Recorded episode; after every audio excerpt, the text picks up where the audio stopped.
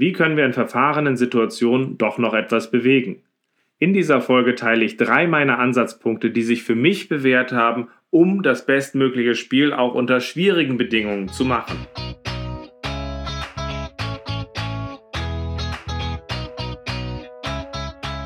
Scrum ist einfach zu verstehen. Die Krux liegt in der Anwendung für deine Zwecke in deinem Kontext. Der Podcast Scrum Meistern gibt dir dazu Tipps und Anregungen. Moin Moin, in der heutigen Folge sprechen wir über verfahrene Situationen und wie wir in ihnen doch noch einen Unterschied machen. Schön, dass du dabei bist. Mein Name ist Ralf Kruse. Ich helfe Organisationen durch Training und Coaching agile Herangehensweisen effektiv zu nutzen und das ohne Dogma und Selbstzweck. Und genau in dieser Art und Weise werden wir auch gleich dieses Thema aufarbeiten.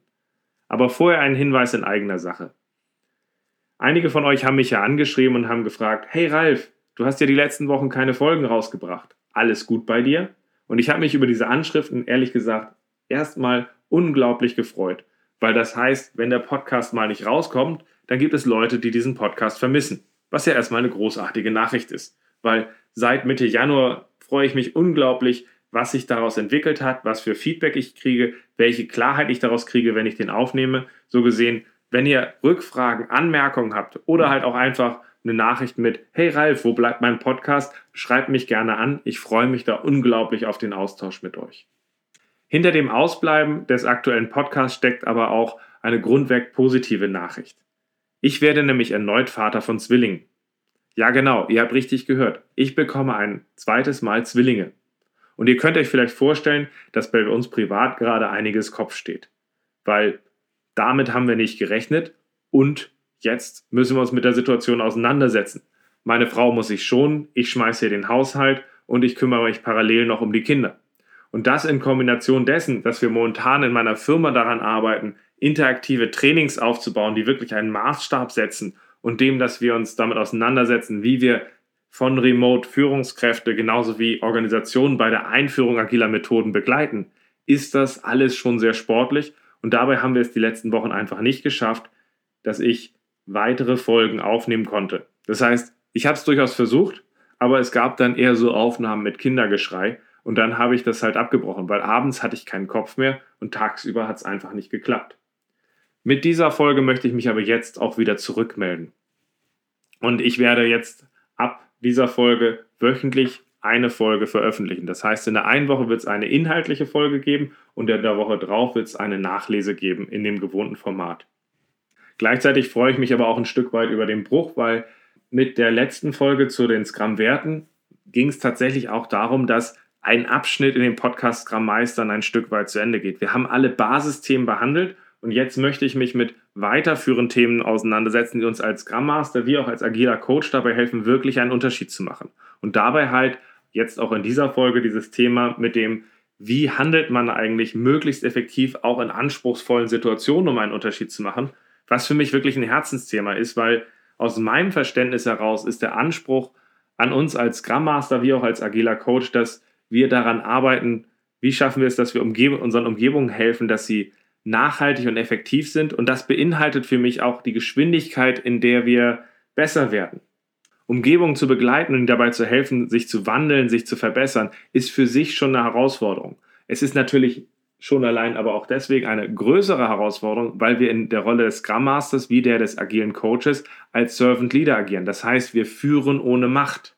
Das heißt, wir haben eigentlich keinen Einfluss, es sei denn, wir haben ein klares Mandat von den Leuten und müssen dann halt gucken, wie wir mit ihnen etwas schaffen. Was ja auch sinnvoll ist, weil wir wollen ja etwas Nachhaltiges aufbauen und nicht etwas Aufoktroyiertes, wo die Leute uns in der einen Situation sagen, ja Chef, tolle Idee Chef, mache ich gerne Chef. Und danach können sie es dabei halt eben nicht aus eigenem Antrieb und Verständnis mit weiterpflegen. Nur einfacher wird es dadurch nicht. Und obwohl dieses Thema so schwierig ist, fehlt mir ein tiefergehender Austausch in der agilen Community, wie wir reflektieren und wirklich möglichst effektive Wege finden, wie wir an bestimmte Situationen herangehen. Oft ist der Austausch für mich viel zu verkürzt. Das heißt, Leute laufen durch die Gegend und sagen, mach einfach nur das, das und das. Oder Leute sagen, pass mal auf, du musst das genau so und so aufbauen und dann wird alles gut. Und das halte ich schon allein für ein mittelschweres Desaster. Weil solch vereinfachte Lösungen reduzieren häufig dabei, worauf es ankommt. Wir haben ja ein bestehendes System, das funktioniert in einer Art und Weise und hat viele gute Aspekte. Und wenn wir häufig da einfach sagen, mach das da und da einfach mal anders, richten wir erstmal unglaubliche Kollateralschäden an, die häufig sowas von unterschätzt werden. Und gleichzeitig ist es aber auch eben respektlos, weil in diesem bestehenden System haben wir in der Regel engagierte Menschen, die durch ihre Umgebung ausgebremst werden, etwas Besseres zu tun. Und wenn wir jetzt da hingehen und sagen, pass mal auf, mach mal genau das, das und das, du hattest ja vorher keine Ahnung, boah, ist das respektlos. Und in der Regel schaffen wir dabei eben halt nicht weitere Leute, die sich einbringen, sondern Leute, die konform einfach nur das tun, was wir gesagt haben. So funktioniert das nicht. Die Leute werden sich nicht einbringen, es wird dadurch nicht funktionieren und ich halte es halt auch eben nicht für ethisch korrekt. Warum können wir nicht einfach auch mal eingestehen, dass Leute ein unglaubliches Wissen haben und eine Ergänzung von uns brauchen? Höchstens eher darum, dass wir sie befähigen, aber nicht bevormunden. Und zu guter Letzt halte ich eine solche Verkürzung auf einfache Thesen, mach einfach mal das, das und das und alles wird gut, aus einem ganz einfachen Grund. Sie funktionieren aus meiner Sicht nicht. Einfach nur irgendwo Folien hinstellen und sagen, hey, Management führt das mal so ein, das ist für mich der Stereotyp schlechter Managementberatung. Und wir laufen da möglichst schnell weg, wenn es in die Implementierung geht, weil dann klappt es nicht. Einfach nur Lösungen zu benennen und zu sagen, das und das müsste da sein, das müsste man dann halt nur einführen. Das sind vielleicht 10 oder 20 Prozent der Lösung. Aber wir reden da über ein, eine gewachsene Struktur, wo dies dann von allen beteiligten Menschen mit gelebt, aufgebaut, ausgestaltet werden muss, damit es wirklich nachhaltig ist. Und das funktioniert halt eben nicht per Dekret, nicht per einfacher Vorschlag eines einfachen Vorschlages, sondern aus dem, dass es ausgestaltet und von den Leuten mitgestaltet wird. Und deswegen habe ich ein großes Problem mit diesen verkürzten Sichten, die halt einfach nicht weiterhelfen. Und auf der anderen Seite haben wir ein Problem, dass wir häufig in den Austauschen Leute haben, die vor allem Bestätigung dafür suchen, dass die Leute ihnen sagen, stimmt, jetzt wo du es erklärt hast, du kannst gar nichts machen. Das heißt, die Leute suchen eher danach, wo, warum man sich eingestehen muss und sagen muss, da kann man wirklich nichts machen, anstelle dass sie dieselbe Energie aufwenden, zu sagen, was kann ich tun, um hier etwas zu ändern? Was kann ich tun, damit wir hier etwas bewegen? Welche neuen Wege kann ich gehen? Welche Sachen kann ich noch einbinden, dabei zu tun? Wo kann ich mir Hilfe tun, holen, etwas hier zu tun? Da muss die Energie hinfließen, damit wir hier wirklich einen Unterschied machen. Jetzt ist es so, dass wir in dieser Folge drauf gucken werden, was meine Verhaltensmuster sind, meine Muster, die ich dabei einsetze, um dabei zu helfen, hier einen Unterschied zu machen, die halt darauf basieren, dass wir ein Mandat haben, dass die Leute sagen, hey, pass mal auf, du kannst uns unterstützen. Und diese Muster haben sich für mich raus, rausgebildet und äh, bewährt aus über zehn Jahren, die ich als agiler Coach arbeite. Und was relativ schön ist, ich gebe sie auch schon seit Jahren an Scrum Master und agile Coaches in den Engagements weiter, wo ich mit den Leuten arbeite. Und es ist unglaublich schön zu sehen, wie diese anderen Personen halt auch mit denselben Mustern es schaffen, ein deutlich, eine deutlich größere Wirkung in ihrer Rolle zu entfalten. Entsprechend wollen wir in der heutigen Folge noch über zwei Themen reden. Zum einen, warum ist es, worauf kommt es an, dass wir effektiv auch in schwierigen Situationen unterstützen können und was sind ganz konkrete Beispiele, wie wir das bestmögliche Spiel machen können. Das sind so die zwei Punkte, auf die ich gleich noch eingehen möchte. Für diese Folge habe ich übrigens auf meiner Webseite ein White Paper bereitgestellt, in dem ich noch einmal die Muster, die ich einsetze, zusammengeschrieben habe, sodass ihr sie ganz in Ruhe nach dieser Folge noch einmal durcharbeiten könnt und nutzen könnt. Die Leute, die sich das bisher angeguckt haben, fanden das großartig, eine gute Zusammenfassung. Das Ganze heißt der agile Matchplan. Schaut euch das mal an. Ihr findet das unter den Ressourcen auf meiner Webseite und gebt mir gerne Feedback, wenn ihr dazu weitere Hinweise und Hilfen braucht. Aber es ist wirklich als Ergänzung gedacht, weil wir in dieser Folge erstmal nur einige Ausschnitte behandeln und dann gibt es in, der, äh, in, der, in dem Papier halt weitere Perspektiven. Und zusätzlich habe ich auf meiner Webseite auch ein Webinar eingestellt als, als Event, was äh, in einigen Wochen stattfinden wird, in dem wir halt ganz praktisch an Fallbeispielen nochmal diese Herangehensweisen, die ich dort dargestellt habe, üben werden und reflektieren werden, so dass ihr ganz konkret auch ein Bild aufarbeiten könnt, wie kann ich jetzt auf eine typische Situation diese Themen anwenden. So gesehen wäre es auch schön, wenn ihr euch für diese Webinar, für dieses Webinar mit anmeldet und mit dabei seid, so dass man es ganz konkret äh, praktiziert. Schaut für beides einfach mal auf enablechange.de. Es würde mich freuen, wenn ihr das Ganze lest und wenn ihr bei einem der Webinare mit dabei seid. Wenn wir uns jetzt mal ganz konkret Gedanken darüber machen, worauf kommt es denn jetzt eigentlich an, dass wir auch in anspruchsvollen Situationen gut agieren, müssen wir uns eins erstmal klar machen.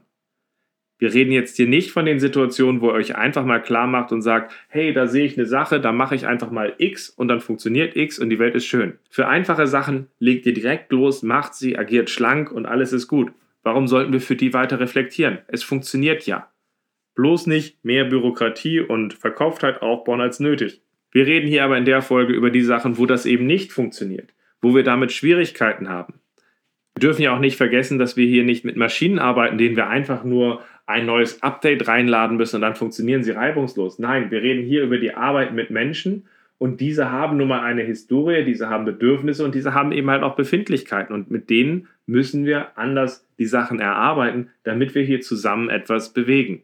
Und dafür müssen wir uns auch eben bewusst sein, dass unsere Ideen, die im leeren Raum unglaublich schick wirken, halt, wenn sie in der Praxis auf die Realität treffen, nun mal halt auch anders reagieren, als wir uns das vorher gedacht haben. Und entsprechend müssen wir halt auch in unserer Umgebung ein Vorgehen schaffen, mit dem wir sagen, wir haben Interventionen und wenn wir diese Interventionen anwenden, dann müssen wir aus denen lernen, was passiert oder was nicht passiert oder was anders passiert.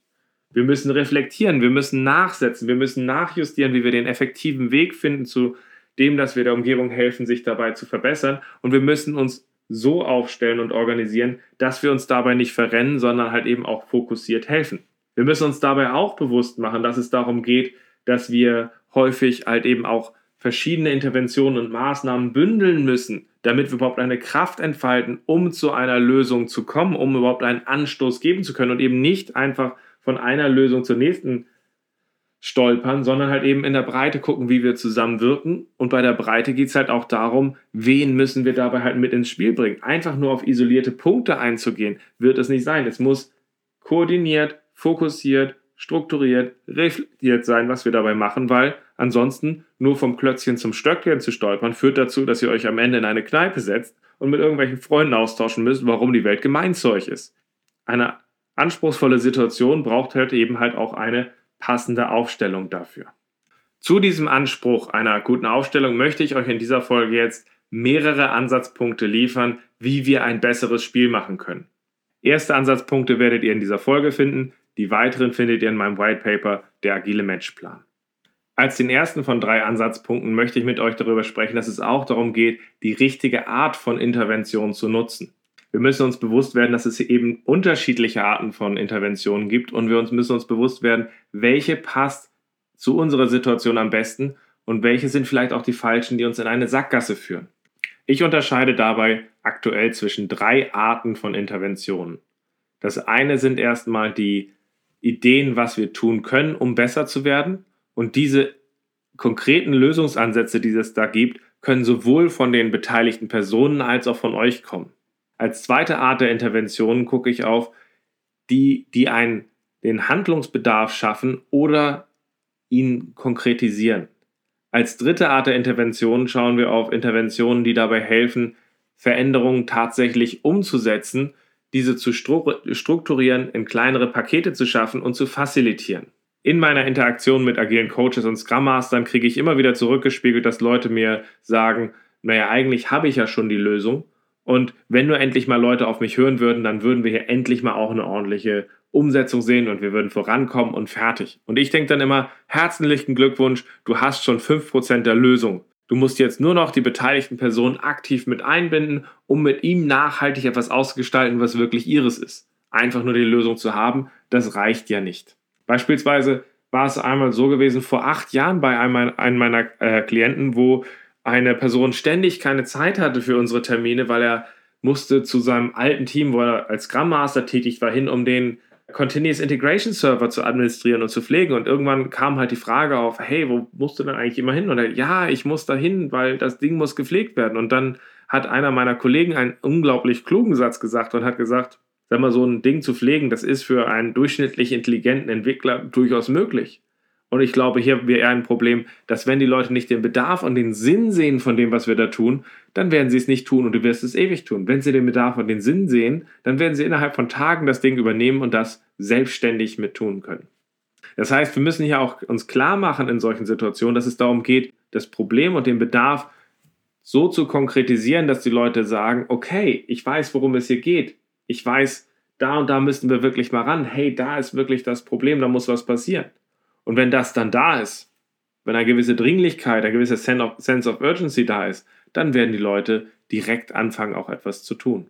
Und wenn dieser Bedarf dann da ist, dann werden häufig sehr schnell auch extrem kreative und pragmatische Ideen von den beteiligten Personen mitgeschaffen und die sind halt unglaublich beeindruckend, unglaublich konkret und unglaublich passend für den Kontext. So gesehen ist für mich dieses Bedarf schaffen oder dieses Bedarf konkretisieren etwas sehr Wichtiges. Auf der anderen Seite teste ich in Umgebung aber auch gerne an. Wenn ich das Gefühl habe, dass ein ausreichender Bedarf da ist und vielleicht keine Lösungen im Raum sind, dann schmeiße ich halt auch gern mal durchaus verschiedene Ansätze äh, in den Raum und frage, hey, warum habt ihr eigentlich dieses oder jenes noch nicht gemacht an der Stelle? Oder frage die Leute, hey, hat einer einen Vorschlag, was wir hier tun können, um hier weiterzukommen? Also das ist schon ein Punkt, wo dann, wenn der Bedarf da ist, die Leute dies einfach aufgreifen und machen.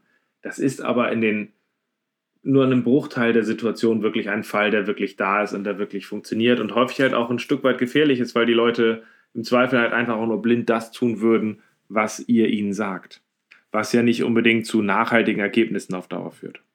Was könnte eine Maßnahme sein, die man ergreifen kann, um den Bedarf zu konkretisieren? Ja, man könnte beispielsweise ein Skill-Mapping machen, indem man auf ein priorisiertes Backlog drauf guckt, herausarbeitet, welche Skills, für die, die wir für die strategisch wichtigsten Items dort brauchen, herausarbeitet, um zu sehen, was ist jetzt wirklich wichtig und dem gegenüberzustellen, welch, welche Skills haben wir eigentlich im Team und dabei dann rauszuarbeiten, wo sind die größten Bedarfspunkte, wo sind die größten Bottlenecks, die wir dabei haben, wo wir breiter aufgestellt sein müssen, damit wir dann halt auch zusammen feststellen, hey, wie schaffen wir es, dass wir uns bei den Punkten zusammenraufen? Das wäre jetzt ein Punkt, wenn die Leute sagen, hey, wir wollen hier mehr erreichen und dann ganz konkret sehen, das und das hindert uns dabei, ist häufig ein Punkt, der durchaus dabei helfen kann, einen Bedarf zu schaffen.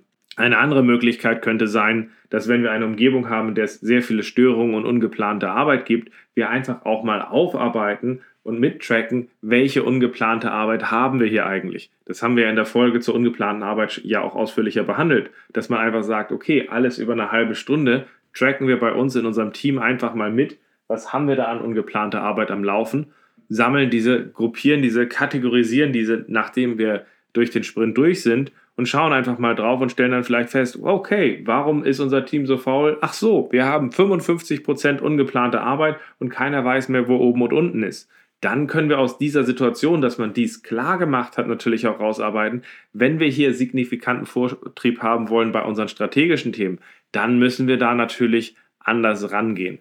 Aber diese Maßnahmen zum Bedarf schaffen können sowohl den Bedarf allgemeiner schaffen, manchmal kann es auch darum gehen, dass wir ihn einfach nur konkretisieren. Das kann zum Beispiel so sein, dass wir eine Landkarte von unserem System schaffen, um einfach mal klar zu machen, wo sind wir für Wartung gut aufgestellt, dass wir da zum Beispiel irgendwelche Ampeln neben zaubern an der Stelle, da können mehrere Leute reingehen, da nicht da haben wir Probleme drin, sodass wir einfach mal ausdifferenzieren können, in welchen Systembereichen haben wir denn eigentlich Probleme, dass wir aufhören darüber zu reden, ja, unser System muss insgesamt wartbar werden und das würde jetzt fünf Jahre dauern, dafür kriegen wir keine Zeit und es passiert nichts. Da wäre es natürlich deutlich besser, dass wir eine Systemkarte mit dem Entwicklungsteam zum Beispiel schaffen und dann einfach sagen, okay, lasst uns mal durch bestimmte Kriterien rausmappen, wo sind die Hotspots, wo sind die größten Punkte, wo wir ganz konkret ansetzen können, um wirklich einen Unterschied zu machen.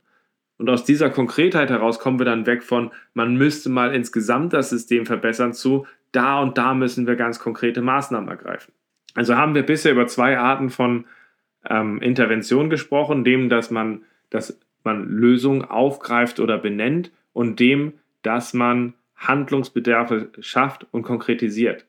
Aber es gibt eben für mich auch noch eine dritte Kategorie an Interventionen. Das sind die, die dabei helfen, größere Veränderungen tatsächlich umzusetzen. Weil, um es mal ehrlich zu sagen, ich habe auch eine ganze Reihe Umgebungen erlebt, in denen wir ein Problem hatten. Die Leute waren nicht in der Lage, dass auch wenn sie wussten, wenn sie eine Dringlichkeit gesehen haben, dass sie was tun mussten, sie wussten ganz konkret, da und da müssen wir rangehen. Das ist aber ein riesiges, dickes Brett, wo wir was bohren müssen, was wir nicht gewohnt sind. Und obwohl sie Ideen hatten, wie sie rangehen, die halt sehr groß waren, und obwohl sie einen Bedarf hatten, haben sie es nicht geschafft, dort etwas zu bewegen. Und in den Fällen ist es dann halt wichtig, dass man durch weitere Interventionen dazu beiträgt, dass in dieser Umgebung auch Wandlung geschehen kann, der konsumierbar ist und der Schritt für Schritt, Sprint für Sprint zu weiteren Ergebnissen führt. In dem Fall könnten das solche Sachen sein, wie dass man zum Beispiel in seinem Team eine Slow Lane einführt. Das heißt, dass man für eins der Backlog-Items mit einführt, dass wir an einem Item zum Beispiel anders arbeiten, langsamer arbeiten, damit wir uns da konzentrieren können und dass wir auch wirklich erstmal etwas ausprobieren, bevor wir etwas in die Breite tragen. In einer anderen Organisation hatten wir aber auch zum Beispiel das Problem gehabt, dass sie einen riesigen Stau hatten an, äh, an, an Tests und an Dokumentationen. Da haben wir halt einfach eine Übersicht aufgebaut, an welchen Stellen dort Handlungsbedürfnisse sind und haben das so aufgebaut, dass in jedem Sprint Planning wir auf diese Punkte drauf geguckt haben und gefragt hatten, okay, von dem Handlungsschwerpunkt, den wir in diesem Sprint drin haben, welche Testthemen und welche Dokumentationsthemen können wir in den nächsten Sprint mit reinnehmen, damit wir dieses Thema Schritt für Schritt aufarbeiten können. Das Beeindruckende dabei war, dass wir eben nicht zu einem Sprint angesetzt hatten, sondern zu einem Marathon. Und das, was dabei passiert ist, ist, dass es unglaublich beeindruckend ist, was sie vielleicht nicht Sprint für Sprint geschafft haben, aber welche Verbesserung sie in diesen Bereichen nach drei oder sechs Monaten geschafft hatten. Und eben nicht, weil sie dort allein mal die, Bord, äh, die Bordsteine hochgeklappt haben und noch das gemacht haben, sondern weil sie in den Bereichen halt immer wieder nachgesetzt haben, jedes Mal geguckt haben, was passt thematisch zu diesem Sprint, was können wir dabei mit reinnehmen und das ging halt wunderbar gut voran.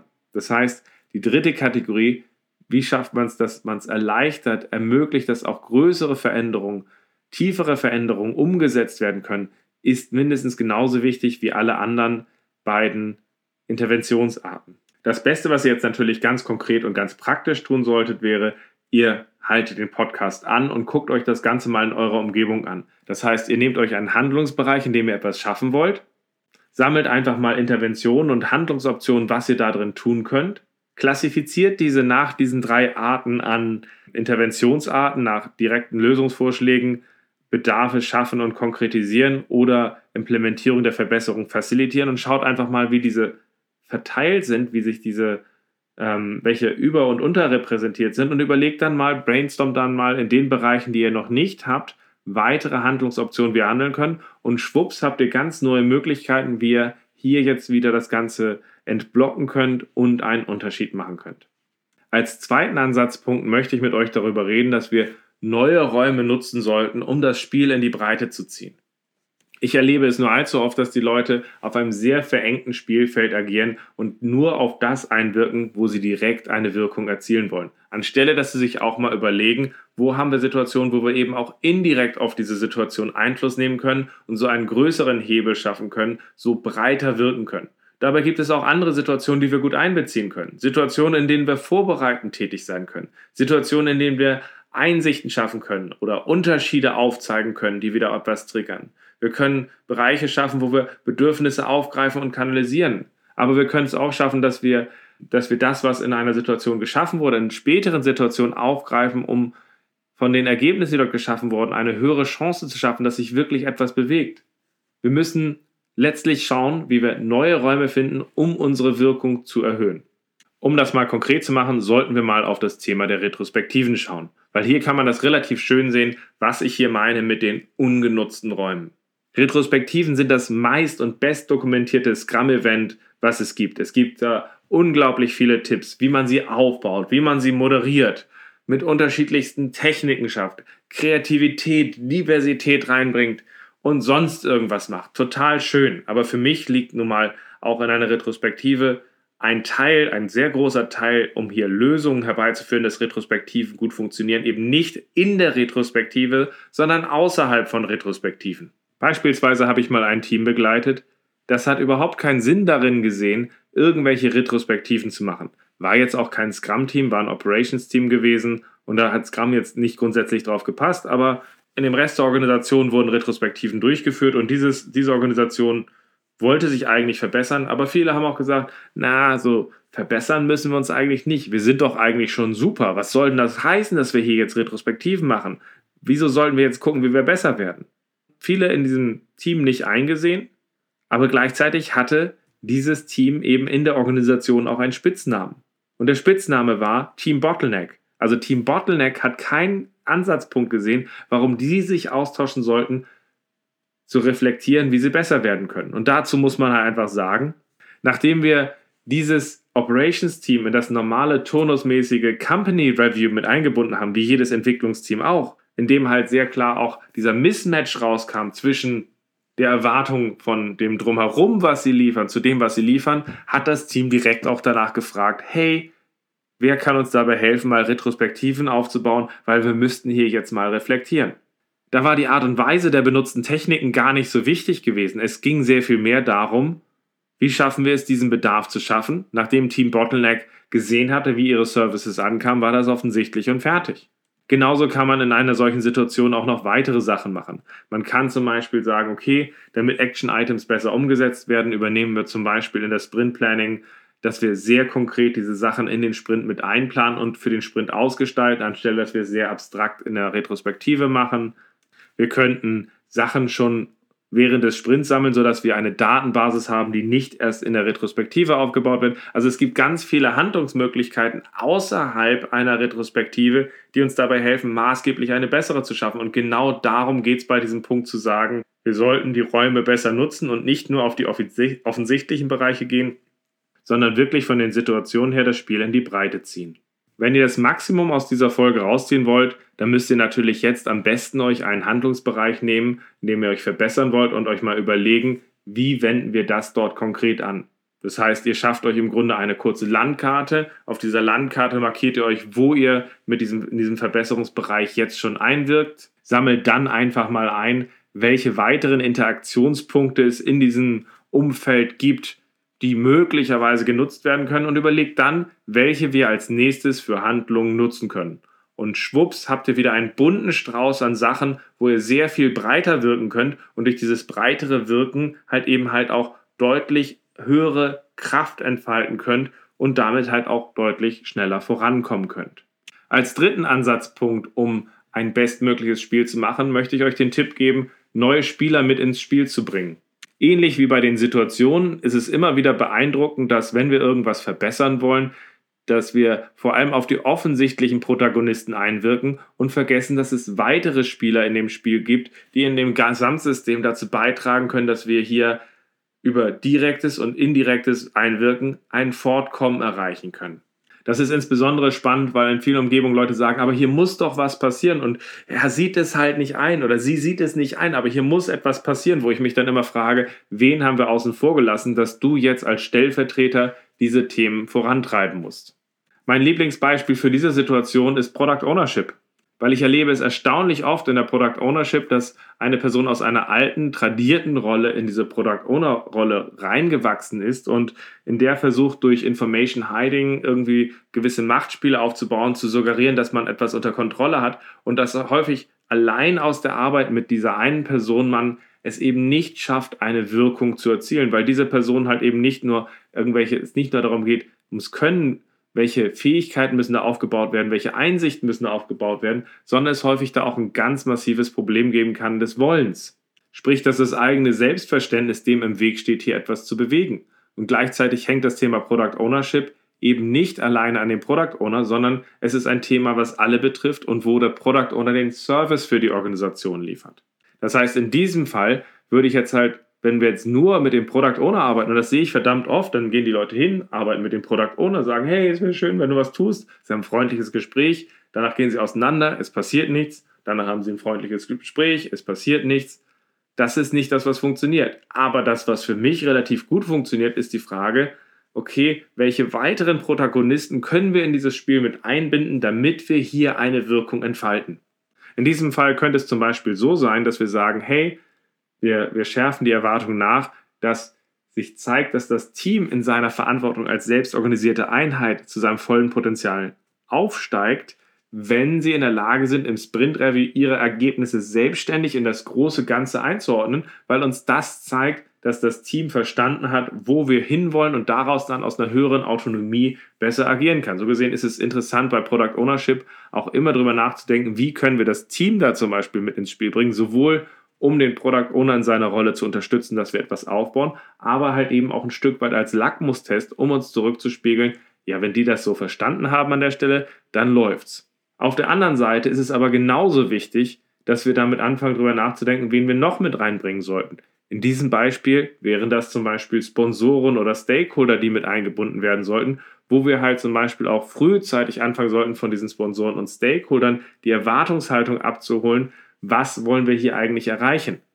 Und wenn dies klar ist, was wir hier erreichen wollen, dann können wir daraus halt eben auch Handlungsweisen ableiten und eben auch, was das für eine gute Product Ownership bedeutet.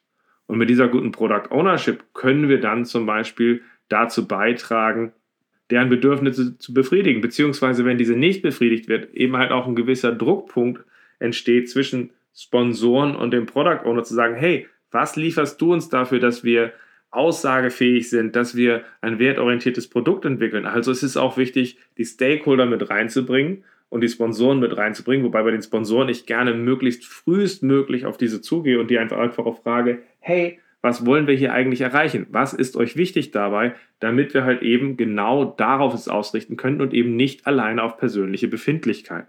In dem Zusammenspiel mit mit dem Umfeld ist es halt auch wichtig zu sagen, was ist das, was die Stakeholder an der Stelle wollen, wo wir häufig auch einen riesigen Spalt drin haben und wir gucken müssen, was, dass wir deren Einzelinteressen verstehen, diese Widersprüche aufzeigen und wir einen konsolidierten Bereich aufbauen. Das heißt, wir haben plötzlich halt eben in diesem Bereich der der Product Ownership eben nicht einfach nur den Product Owner, auf den wir häufig einwirken müssen, sondern wir können halt direkt auch genauso Sponsoren, Stakeholder und das Entwicklungsteam zum Beispiel ins Spiel mit reinbringen. Und wenn wir die in die Interaktion mit reinbringen, sinnvoll, haben wir gleich deutlich mehr Handlungsoptionen, auch eine Chance, dass sich hier wirklich gut etwas bewegt.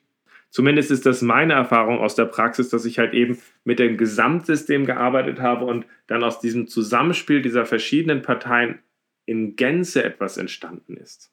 Und in vielen dieser Fälle hätte ich alleine durch Arbeit, isolierte Arbeit mit dem Product Owner nichts bewegt. Jetzt liegt es wieder an euch. Nehmt euch eure Beispielsituation und skizziert euch mal eine Übersicht äh, mit allen beteiligten Personen, die direkt oder indirekt an dieser Situation beteiligt sind.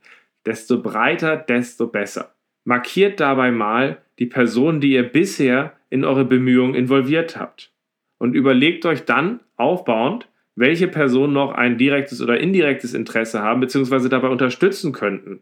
Und dann könnt ihr euch aufbauend überlegen, wie ihr diese Leute zusammenbringt oder wie diese einbindet in das Spiel. Und schwupps habt ihr ein ganz neues Set an Möglichkeiten, wie ihr hier etwas in Bewegung setzen könnt. Fassen wir also noch einmal zusammen. Es ist kein Geheimnis, einen wirklichen Unterschied zu machen in anspruchsvollen Situationen ist nicht trivial.